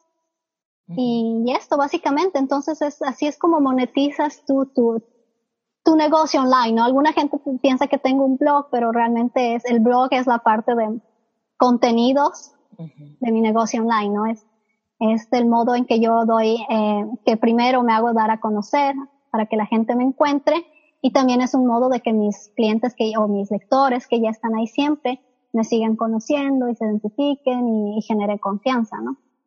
Oye, y dime una cosa, ¿estos cursos en qué idioma son? En español, en español, todo es en español. ¿Cómo decidiste esa parte? O sea, ¿por qué no son en inglés o por qué no son en noruego? ¿Por qué no son en francés? Bueno, a ver, en el principio yo tenía un blog en inglés porque dije, ay, no, pues ya todo el mundo... Tu mercado va a ser, tu audiencia puede ser más grande.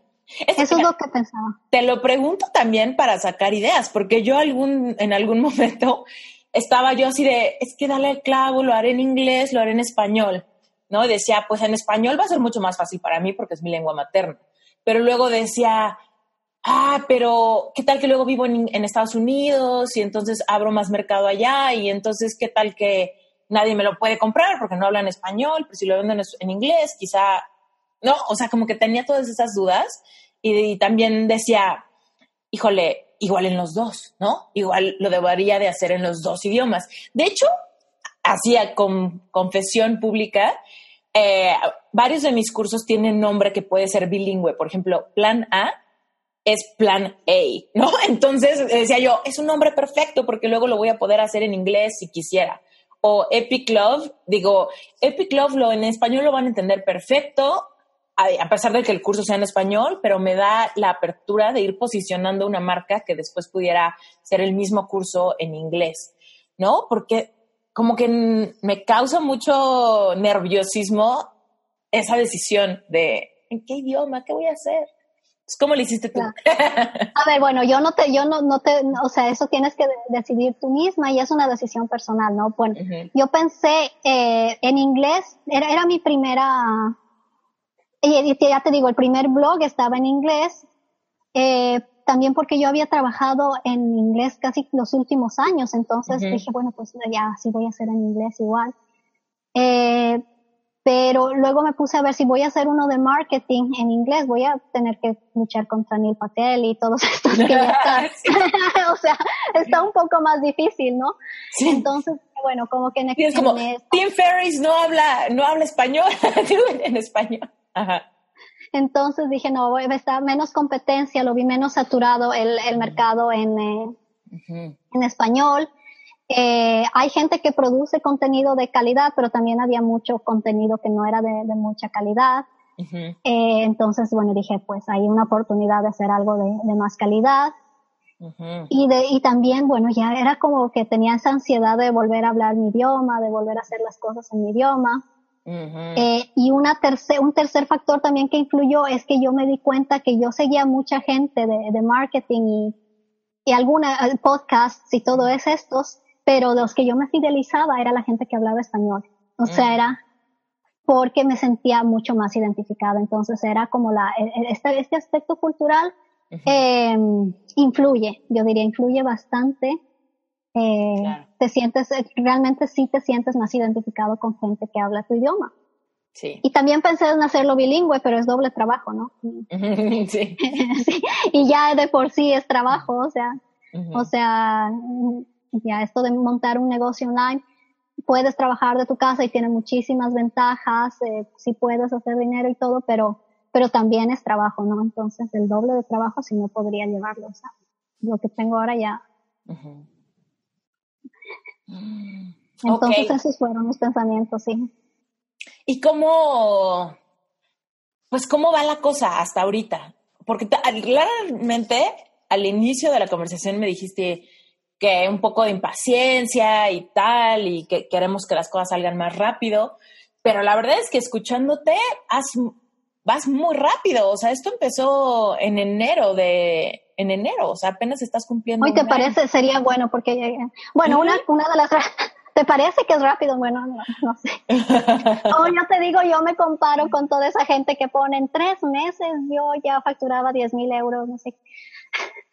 que no sé si sea verdad, ¿no? Pero, claro, bueno, entonces puede ser que yo tengo impaciencia un poco porque me comparo. Eh, como tengo este background muy comercial, me pongo metas comerciales. Sí. Sí, ¿me entiendes? Y que yo eh, ahora veo que realmente hay que darle tiempo, porque cuando lancé el, curso de Pinterest, lo lancé en septiembre, que ese fue mi primer curso, ¿no? Y todo septiembre no, o sea, no vendí, como que al mes vendí uno. porque no me y bueno, dije, bueno, qué, qué raro, ¿no? Y luego ya empezaron, luego ya empezaron a comprar, pero eso me refería, ¿no? Con la impaciencia y claro, yo dije, voy a vender de una, voy a vender 300 cursos y y me ponía impaciente porque no, no, no estaba pasando así como yo A mí me ha pasado lo mismo, ¿eh? Lo mismo, lo mismo. O sea, siempre así como, mi meta son 100, la realidad son dos. Y después, ¿qué, ¿qué pasó? Ya después las cosas van evolucionando, ¿no? Pero... Sí, luego ya, ya se van inscribiendo, pero ¿sabes qué me di cuenta? O sea, porque igual sí soy impaciente, ¿no? Todavía digo, digo bueno, en, con este curso de Pinterest dije, bueno, cuando ya se empezaron a inscribir, vi que tenían preguntas, que tenía que hacer mail de seguimiento y dije, por Dios, es que yo vendía 100, me volvía loca, o sea, me hubiera vuelto loca. Así que, así que dije, bueno, por algo pasan las cosas, es esto, ¿no? Dije, por algo, o sea, tal vez tengo que evolucionar. Eh, sí, entonces así estoy dando un, ahora tengo, ya sé cuáles son las preguntas frecuentes de la gente, entonces ya, ya, ya puedo manejarlo mucho mejor y, es eso, ¿no? Entonces, eh, pero sí, impaciente también porque en, junio es, vamos ya, nos vamos a vivir al Ecuador y dejo de tener. Ah, sí. ¿Cómo fue que todo esto? Ve qué bárbara, o sea, tu determinación está increíblemente, da muchísimo fruto tu determinación. Y luego, bueno, ¿cómo? ¿Se van? ¿Qué va a hacer tu esposo? ¿Dónde va a trabajar? ¿Cómo eso es lo que no sabemos. ¿Cómo lo convenciste? No, yo lo convencí, bueno, como te digo antes, incluso antes de casarnos ya lo habíamos hablado, que yo, que, que, no era para siempre que yo venía. Ajá. Y, y luego creo que fue esto que, que yo tenía esta oferta en Costa Rica, que él dijo, no, no, no, que fue un poco también mi, mi forma de negociar, ¿no? Que bueno, o sea, me estás diciendo que yo realmente renuncie a un súper buen puesto para, ¿para qué? O sea, ya por lo menos dame de vuelta que, que regresemos al, al, Ecuador, ¿no? Y no sé, no sé qué sabemos, no sé bien qué vamos a hacer. Eh. Espero que mi negocio nos mantenga. el plan A. Sí, el plan A. Oye, qué padre, qué emoción. Entonces, en junio dijiste, o sea, te queda medio año. Me queda medio año para que para que todo, para que el negocio funcione bien y nos podamos mantener el negocio. Bueno, tenemos el departamento de King de Noruega que está pagado y lo vamos a rentar, entonces ya. De ahí van a tener una entrada fija. Una entrada, sí, tenemos una casa ya también, entonces ya, ya no estamos tan, tan en la... Pero claro, necesito que mi negocio funcione, pero... ¿Qué es lo que más te emociona de regresar a Ecuador? Bueno, la familia, primeramente, ¿no? O sea, ya ha sido mucho tiempo, imagínate, días de padre, día de la madre, día, todos los cumpleaños que me he perdido, navidades. Eh. Entonces es esta parte de la familia. Especialmente se ha vuelto más duro desde que tengo hijos también, que pienso que, bueno, es, triste que no crezcan con sus primos, con sus abuelos. Eh, y eso es lo que más me emociona. Me, yo quiero mucho a Noruega y la cultura también, pero también ya tengo ganas de estar un poco con mi cultura, ¿no? De Sí, tu comida, tu clima, tu sentido del humor, tu idioma, tus Sí, sabes porque no sé, no sé si te ha pasado, pero a veces uno en otro idioma no como como que no es la misma persona, ¿no? no, ¿sabes? No soy mi esposo no habla español y muchas veces yo le digo, si me conocieras en español, te enamorarías otra vez, porque mi sentido del humor es distinto, ¿no? Le dije, y muchas veces en inglés se ríe y así, o, sea, lo hago reír o cosas así. Y le digo, sí, puta, si me conocieras en español, de verdad te vuelves a enamorar. O sea, seguro, porque si te caigo bien en inglés, te caería mucho mejor en español. Sí, eso yo también a veces le digo, ¿no? En español soy más inteligente, soy más, chistosa. Sí, y cuando peleamos con mi esposo, tenemos, peleamos, tenemos que pelear en inglés, le digo, porque si es que él empieza a hablar noruego, yo pierdo. No es justo, ajá, sí. Es justo, no. Entonces, ajá. sí, tiene que ser un idioma neutral. Oye, ¿y en todo este tiempo él ha aprendido español o no?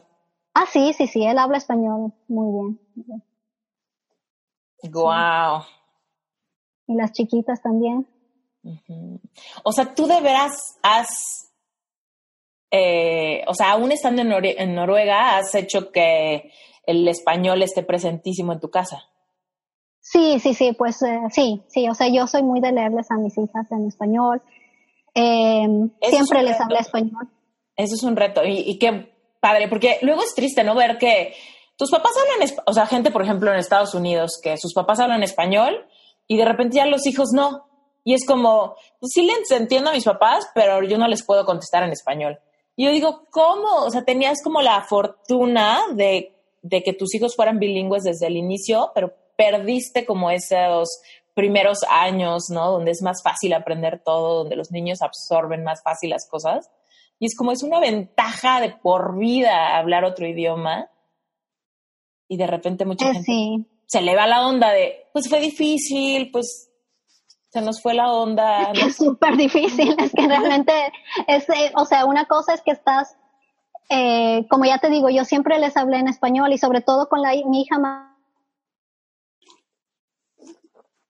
hay muchísimo de que yo le hable solo en español. Te me cortaste un segundito. Dijiste, es difícil. Sí, ya, ya, te escucho.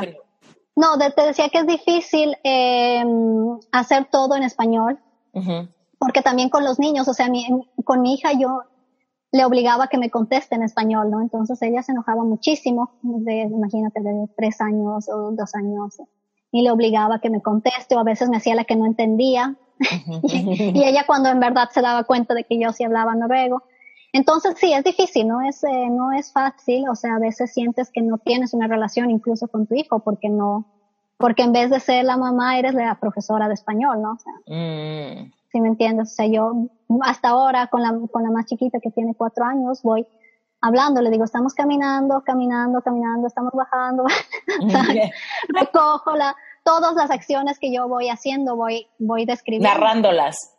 Narrando todo, entonces sí es, sí es bastante difícil, o sea, sí es eh, mm. una extra tarea, ¿no? Uf, oye, pero es una curva, ¿no? O sea, eventualmente, pues va a acabar esa chamba, o sea, esa chamba va, acaba y tendrá el fruto de haber sembrado.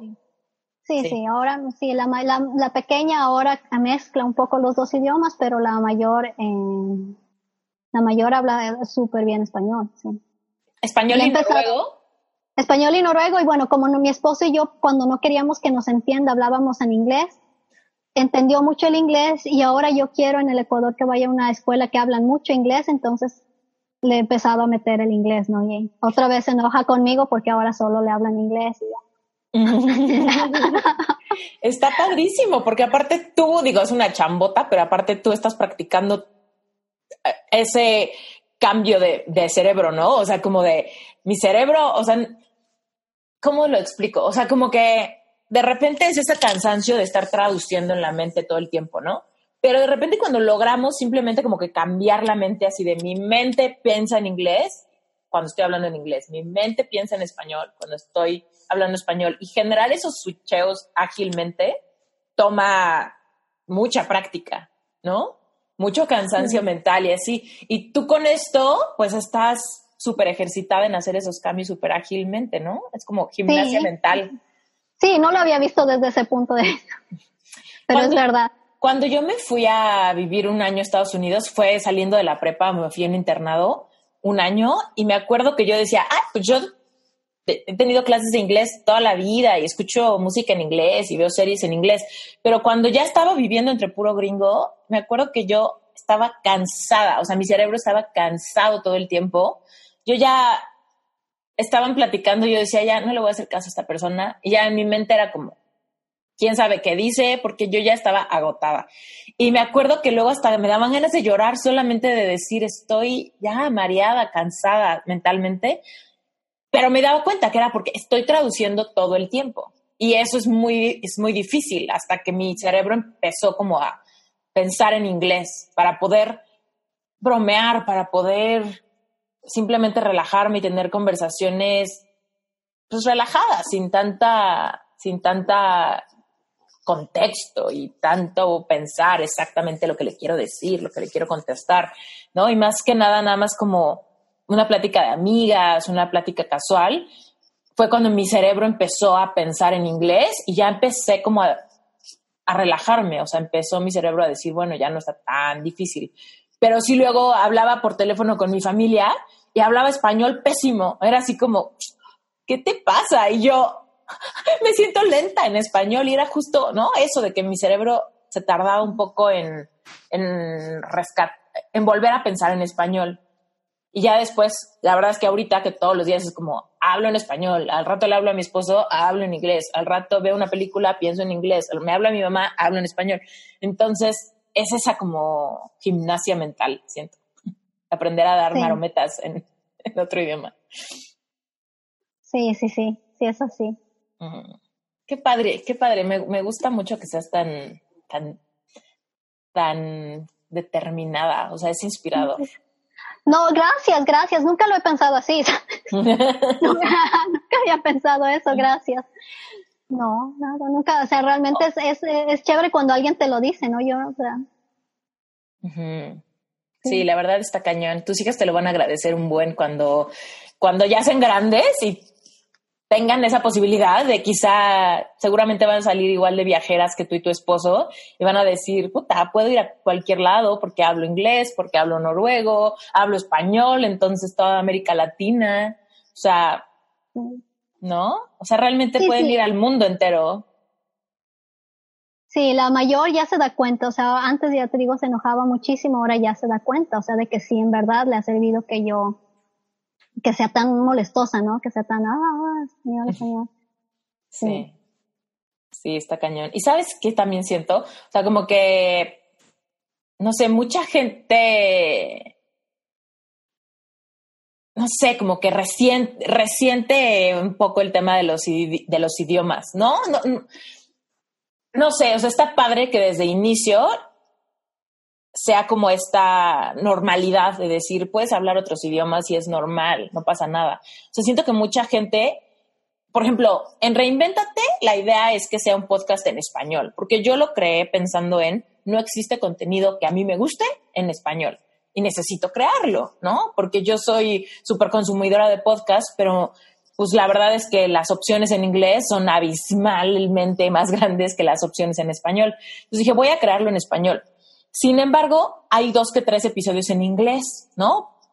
Poquititos, la verdad, es como el 2%. O sea, pero cuando los he hecho es porque, oye, es que este invitado está increíble y lo tenemos que tener y no importa que sea en inglés, ¿no? Y he recibido así como de, pero ¿por qué en inglés? Tanto esperando el episodio de la semana para que saliera en inglés. Y casi, casi como si fuera una traición de mi parte, ¿no? Y digo, mm. Digo como, ah, pero ¿por qué? No, no, o sea, yo sé que quizás es difícil, ¿no? Y entonces opté por las semanas donde sale un episodio en inglés, salen dos. Sale uno en español para no fallarle a la gente que quizá no quiere escuchar contenido en inglés y sale el episodio en inglés, ¿no?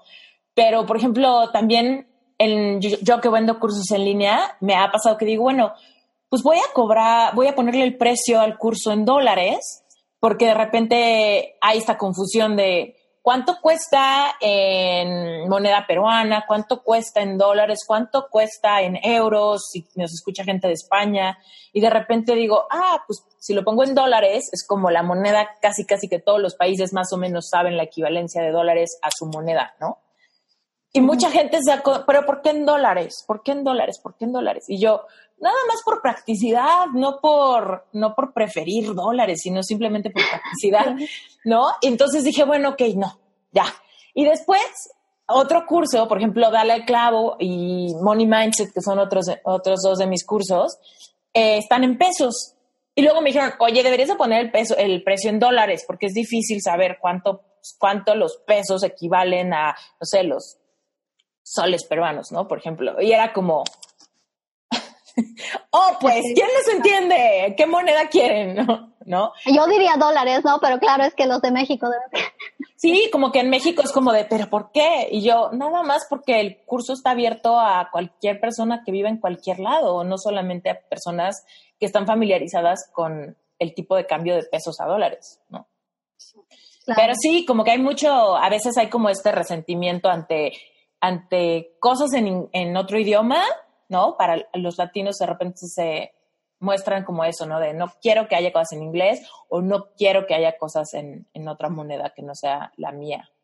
Y eso de repente es así como raro. Entonces está padre que tus hijas tengan esta visión súper internacional de las cosas, que han vivido en varios lados estando tan chiquitas, seguramente eso te lo van a agradecer en el futuro. Y más ahora que afloran tanto los negocios online, es como que no ese es el, el gran el gran beneficio que te vuelves como un ciudadano del mundo, ¿no? Así como, así como mi competencia ya no es el negocio que está en la misma cuadra que yo, ¿no? Ya es cualquier persona, ¿no? Alguien aquí en México puede estar haciendo un negocio de Pinterest y compiten contigo, que estás en Noruega, ¿no? Porque claro, sí, los mismos clientes. Entonces tienes una tu mundo se crece muchísimo, también tu competencia se crece muchísimo.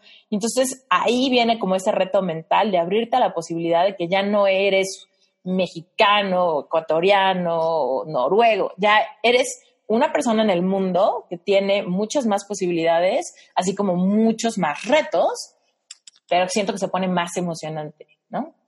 Sí, es una ventaja realmente tener esta mente abierta a de que tu mercado puede ser el mundo, ¿no? Yo cuando, cuando empecé mi curso de Pinterest, mandé mails a algunos podcasts que eran de, de marketing. Sí. Sí. Y uno de estos, porque hay muy pocos en español, y uno de estos estaba en Buenos Aires. Y me dijo, no, pero es que yo solo entrevisto a gente que vive en Buenos Aires, porque ah. tienen que venir.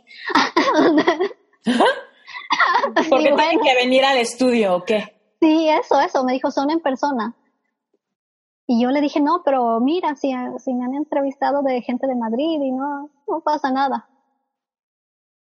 Mm. Pero, y claro, yo digo, bueno, pues, o sea, se está limitando muchísimo también en los invitados que puede tener, ¿no? O sea. Claro, sí, totalmente. Mm. Sí, ahí hay como una creencia limitante durísima, ¿no? De todo tiene que ser en persona. Y es como, ¿por? ¿Por? ¿Por qué? Sí. O sea, ve, venos a nosotras, muy, muy, yo siento que me podrías, podría tenerte enfrente de mí, la verdad.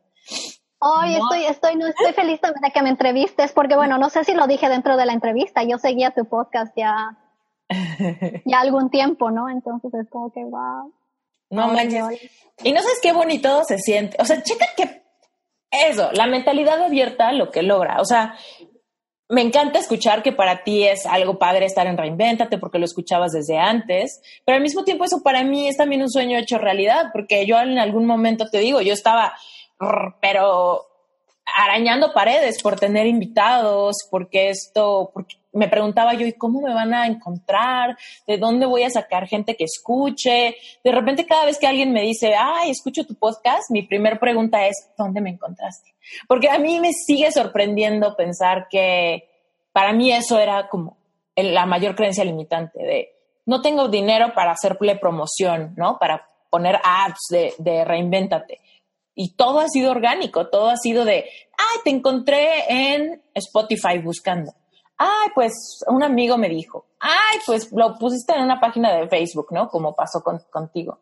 De repente hay veces, pon tú eso, donde tú me encontraste, es la primera vez que me mencionan por ahí, de que yo creí que ese posteo no había dado fruto y mira qué fruto te... Y mira, tu fiel seguidora, porque en verdad creo que me he escuchado, no sé si todos, pero si no casi todos, o sea, y es esto, bueno, que es bueno tener esa compañía, ¿no? Porque bueno, yo, yo al menos trabajo sola en mi casa y, y digo, bueno, si todos mis amigos me creen que soy la loca que se creyó bloguera, no todos, ¿no? Algunos que, algunos que sí son, bueno, pues voy a estar con gente que, que, que piensa abiertamente, que como los que tú entrevistas, ¿no? Como tú mm. misma, que, que con tus podcasts que haces sola.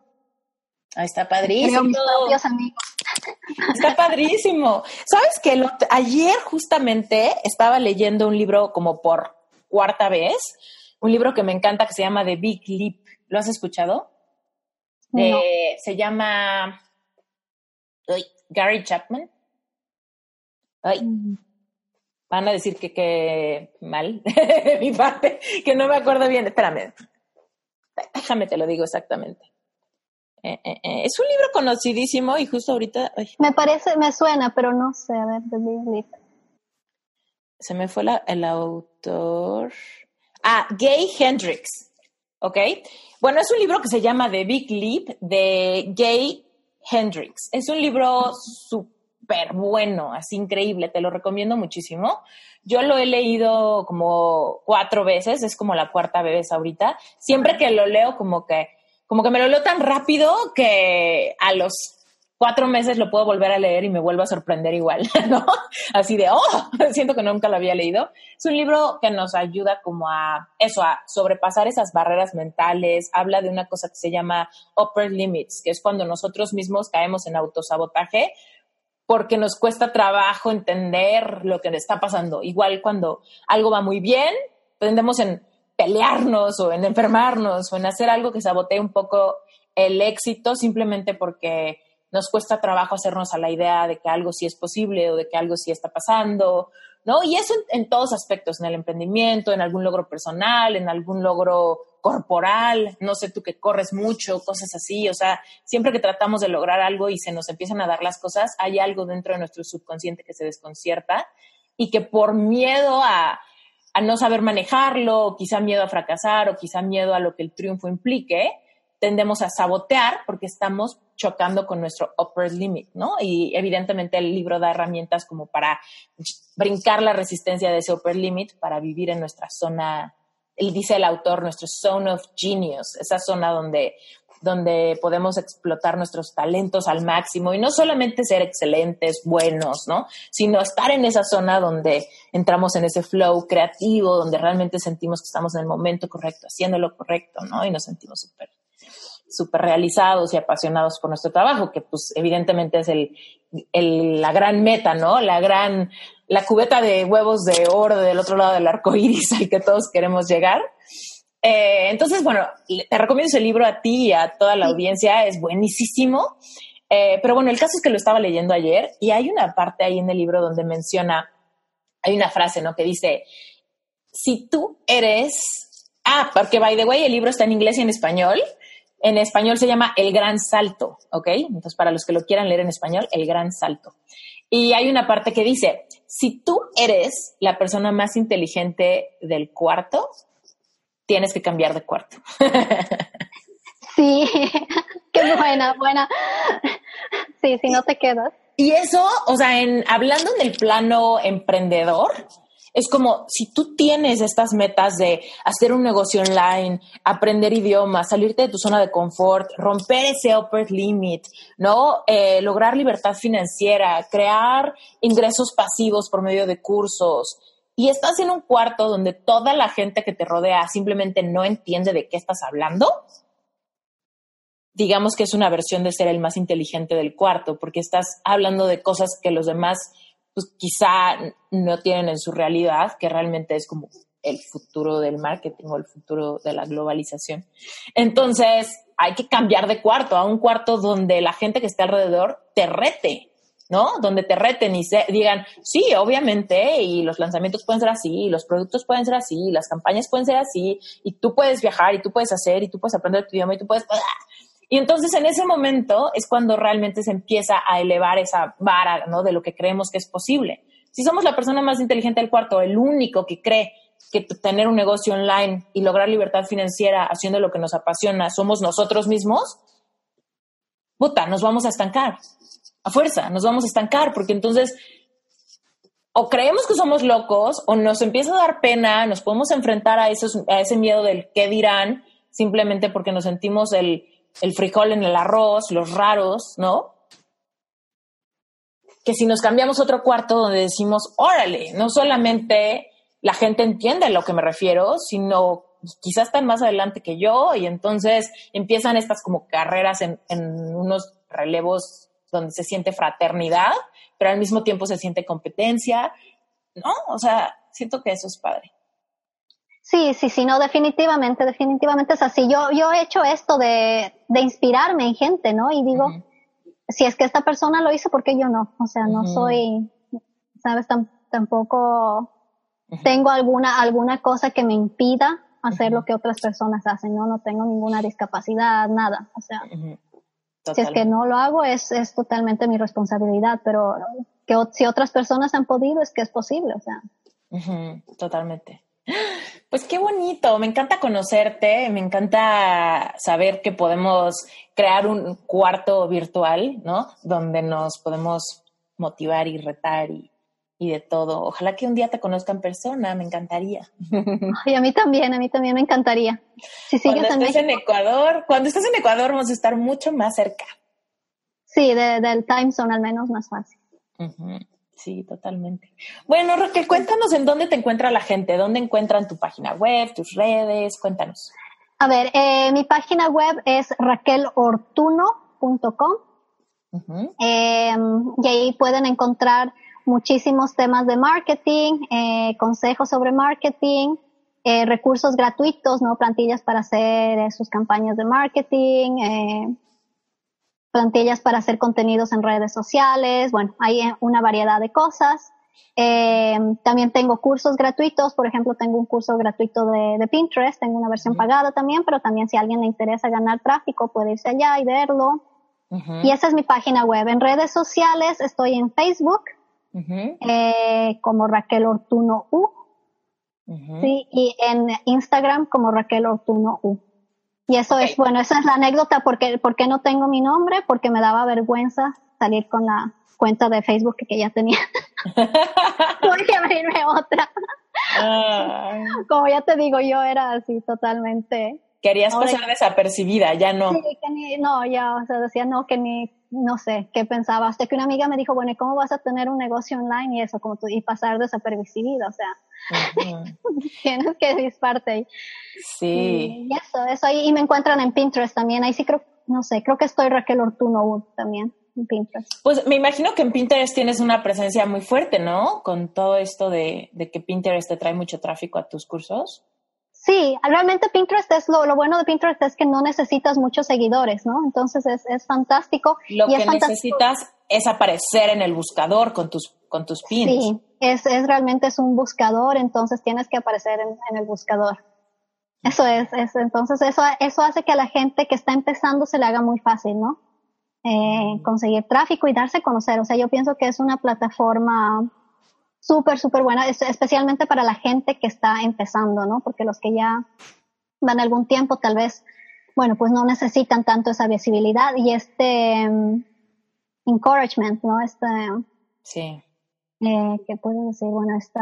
Ánimo, que te. Estos ánimos que te da que te lean, ¿no? Porque si tú haces, te mataste haciendo los posts y todo y haciendo tu página y no te, nadie te lee, si es que es, es que eso es. ¿eh? Y te digo porque yo lo pasé antes de, antes de conocer todo esto. Yo hacía un post, me pasaba tres horas y, y, luego dos visitas, ¿no?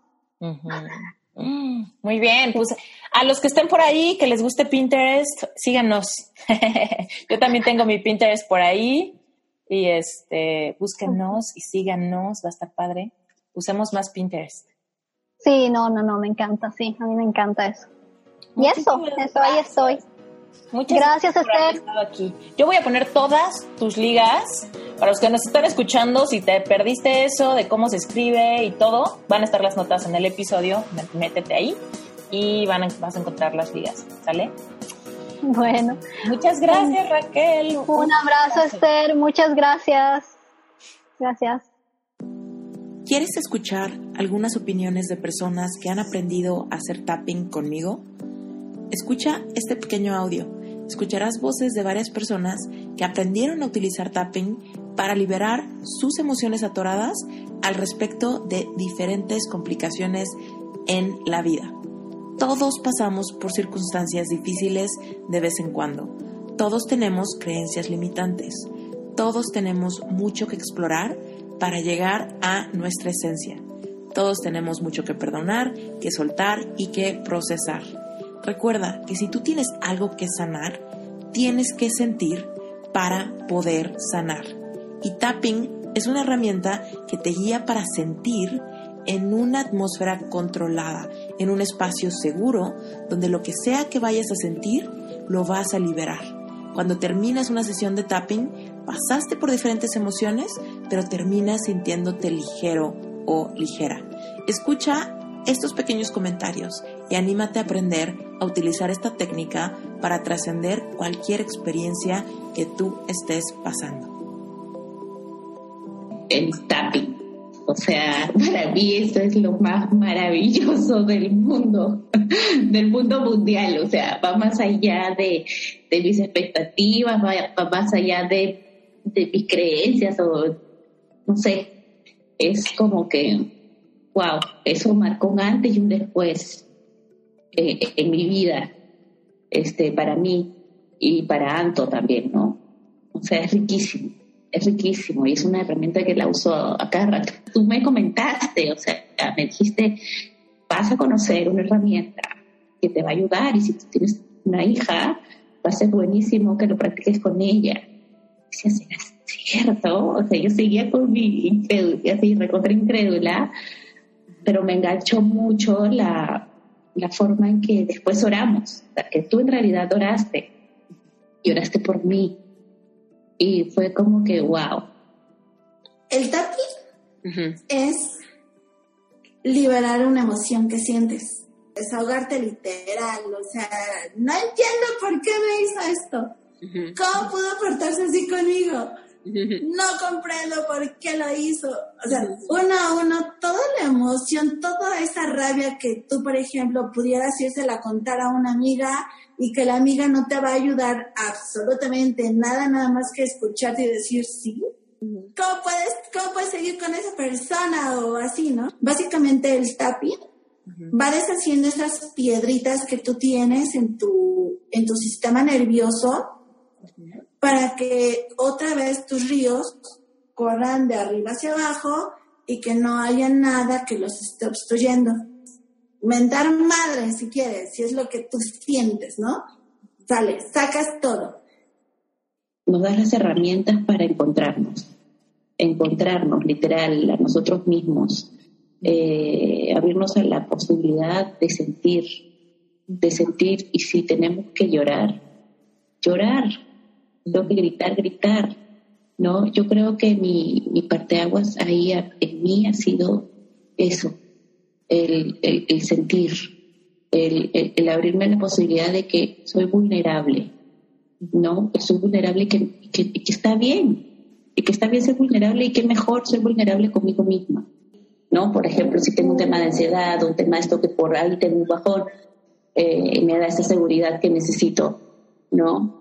Eh, el tema de las emociones las controlo más con el tapping, ¿no? Las identifico más con el tapping para relajarme y encontrar mi centro en un día medio turbulento, que ha sido la mejor decisión de, de mi vida, ¿verdad? Yo me sentía un caso perdido. O sea, ¿quién aguanta diciendo, llorando tres años, ¿no? Y con un dolor así insufrible, insufrible llegas un momento en el que, en el que dices, este, o sea, ya quiero sanar, me vale que, que si alguien me juzga o no me juzga. Bueno, en mi caso fue lo que menos, este, lo menos pensé. A veces por, por, por, por querer ser hombres, entre comillas, y, de aguantarnos las cosas, como que sí fuimos mucho por dentro, y este, en mi caso así era. Y, y, tratamos de, de, solucionarlo, ¿no? Hay quienes se refugian en el alcohol, hay quienes se refugian en el sexo, hay quienes se refugian en otras, en otras cosas, ¿no? Yo me sentía muy desvalorado, muy este, mi autoestima bajó demasiado y eso afectó en mi trabajo también, este, mi economía, como te platicaba por todo ese proceso, este, te afecta, va afectando varias áreas de tu vida y si no lo, no lo sanas, no, no, no, no, no le dedicas tiempo a eso, a sanar, entenderlo, a perdonarlo, este, va, se va a hacer muy largo, ¿no? Muy largo ese proceso y pues decimos que el tiempo lo cura, pero pues yo creo que no, yo pasé dos años así y no me curaba, ¿no? Ese, ese proceso que, que llevamos eh, contigo, pues te vas liberando y te vas como quitando un peso y otro peso y vas perdonando y vas aceptando, te va quedando el amor que, que tu esencia que realmente eres, ¿no? Esa esencia que se va perdiendo, no solo con la relación que tomamos, sino con toda, que se va perdiendo a lo largo de tu vida, ¿no? Por diferentes situaciones. Porque estaba pasando justo por un momento de, de desbordada ansiedad. Pero ese video del miedo, bueno, en general, pero ese particularmente, a mí sí me ayudó muchísimo. A diferencia de lo que yo pensaba, no es un problema de ahorita. O sea, no es una consecuencia de algo que me pasó hace seis meses es un tema que viene de, lejos, o sea, viene de las heridas de la infancia, que yo eso, pues no, o sea, tú me preguntabas hace un año de eso y yo te decía, no, chicas, yo, yo era una niña feliz y no sé qué, que realmente uno se separa del niño interior a los siete años. Lo que más me ayudó a mí, por las mismas circunstancias, fue el tapping, porque yo les comenté que la primera vez que lo vi y subí a mi oficina, estaba temblando, o sea, literal estaba así temblando, horrible. No podía ni concentrarme después de eso. Con el tapping sí logré canalizar esa energía, dejarla salir, primero reconocerla y dejarla salir. Entonces, definitivamente el tapping si, si lo haces de forma consciente, sintiendo sintiendo lo que estás diciendo de verdad, es, eh, es un escape fenomenal para poder canalizar esa energía tapping. pues es que para mí es como sacar todo lo malo que tengo ahorita, todas las groserías que yo quiera y liberarme de eso. O sacas todo como de montón, así, y ya no te quedas con nada. Y quitarme ese papel de la víctima y entender que en verdad esto va a ser, es un paso para seguir en la vida, o sea, como que es una herida que se va a sanar, que voy a poder perdonar en algún momento. Entonces es eso de vivir en depresión, eh, tristeza, aprender a vivir en paz y a saber estar sola conmigo. Fue muy alentador porque le, da, le das forma a todo este proceso, que a veces tú, estando ahí, no tienes idea de, de dónde vas, o qué, qué, qué, consejos necesitas buscar, qué herramientas necesitas, te saca, te saca de, de tu, tu drama, tu baja autoestima. Sí, o sea, definitivamente no hubiera sido, no estaría así, creo yo, si no hubiera sido por el curso.